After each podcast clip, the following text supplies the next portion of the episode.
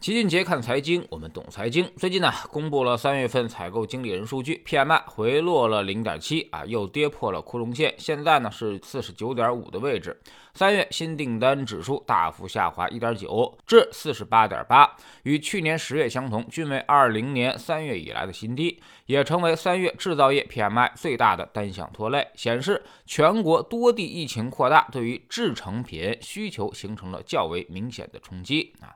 受需需求拖累啊，制造业生产指数也下滑了零点九，跌至了四十九点五。其中呢，可选消费和那个投资活动相关的制造业行业是更加的艰难，比如什么纺织、服装、服饰啊，包括通用设备等行业，生产指数和新订单指数均降至了四十五点以下的低位。也就是说啊，这些行业正在遭受着极大的抑制。另外，新出口订单也下滑严重，下降了一点八，跌至了四十七点二。这个数据表明，未来几个月我们的出口可能也会受到大幅度的降速。去年经济增长大多都集中靠出口拉动，而今年出口可能也会成为问题，至少应该回到中性。所以三驾马车现在是消费不振，出口回落，那么只剩下投资。但现在老齐认为，投资方面的力度还远远不够。要按照现在这种局势啊，那么今年要完成百分之五点五的 GDP 增长，还是有相当难度的。今天呢，已经是四月份了啊，从一季度整体表现来看，可以得到一个结论，就是我们的经济复苏不及预期。主要呢有这么几个方面原因。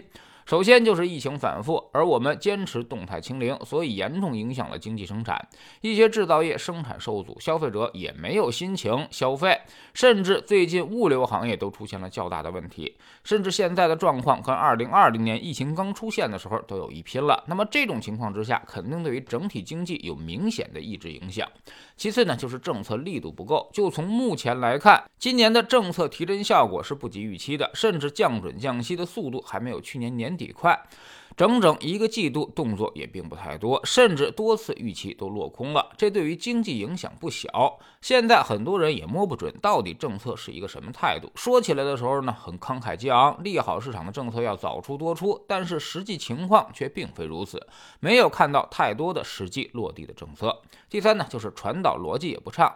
现在可能央行也有所顾忌，担心非政策预期效果发生。啥意思？就是说，我觉得降息可能会刺激经济，但是很很可能这部分钱又去刺激了楼市。宽松的货币政策到底能不能拯救经济，还是反而会刺激资产泡沫，让实体经济更加寒冷？现在都没有把握。但是呢，现在再去强压房地产，显然也是有问题的。地产如果不能恢复常态，那么经济需求始终都会有问题。所以现在有点左右。为难，导致了动作变形。第四呢，就是资本市场今年表现很差，严重影响了大家的投资和消费信心。开年三个月，很多人在股市上已经赔掉了百分之二三十，那么肯定会去节衣缩食。历来股市表现不佳的时刻，都是消费最为低迷的时刻，而这种情况我们已经持续了一年多的时间。第五，对于互联网的产业政策也起到了负面效果，造成了中概股暴跌、外资流出，再加上很多大厂裁员，大量失业产生。这些人原来恰恰都是那些消费的主力，你的手机、你的电动车、你的消费电子都指着卖给他们的，从而拉动整个消费电子的产业链。但是现在搞的是人心惶惶，大家都不知道啥时候自己就被裁员了，所以本能的就是去多存点钱。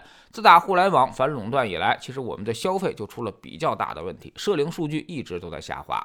第六呢，就是外部影响，又是俄乌战争，又是美国加息，以及西方国家全面躺平，这些都对我们的经济产生着实质性的影响。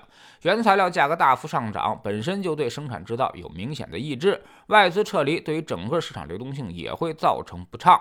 而海外产业链的逐渐复苏呢，对于出口和需求也都有不利的因素影响，多因素共振吧，让今年一季度的经济表现是不及预期的。现在困难依旧是比较多，需要政策尽快做出调整。我们也看到了之前金委会的表态，积极出台有利的政策，慎重出台收缩性的政策。现在还需要具体的把这些落实下去。这时候呢，一方面要加大央行的降准降息力度，另外一方面要积极做好引导，不要再打击任何一个产业了，包括房地产，也包括互联网。更重要的是，尽快的稳定股市投资者的信心。疫情反复，股市不稳，消费不畅，楼市低迷，未来出口再跟着下滑，那么经济就会出现更多的麻烦。我们总说矫枉必须过正，因为外部因素我们很难去搞定，但是内部因素呢，其实还是有办法的，但要先转变你的。思路啊。老齐预计未来政策必须要更加积极才行，现在还远远不够，至少降准、降息、减税、降税方面还是有很大力度空间的。在知识星球找齐俊杰的粉丝群啊，我们依旧非常看好今年市场。虽然之前产生了超预期的下跌，但是整体看市场现在处于一个相对安全的位置。未来政策很可能也会逐渐转暖，社融也会持续释放，整个经济周期会逐渐上行。现在进入市场其实已经是一个低风险高回报的时刻了。我们总说投资没风险，没文化才有风险。学点投资的真本事，从下载知识星球找齐俊杰的粉丝群开始。新进来的朋友可以先看《星球置顶三》，我们之前讲过的重要内。内容和几个风险低但收益很高的资产配置方案都在这里面。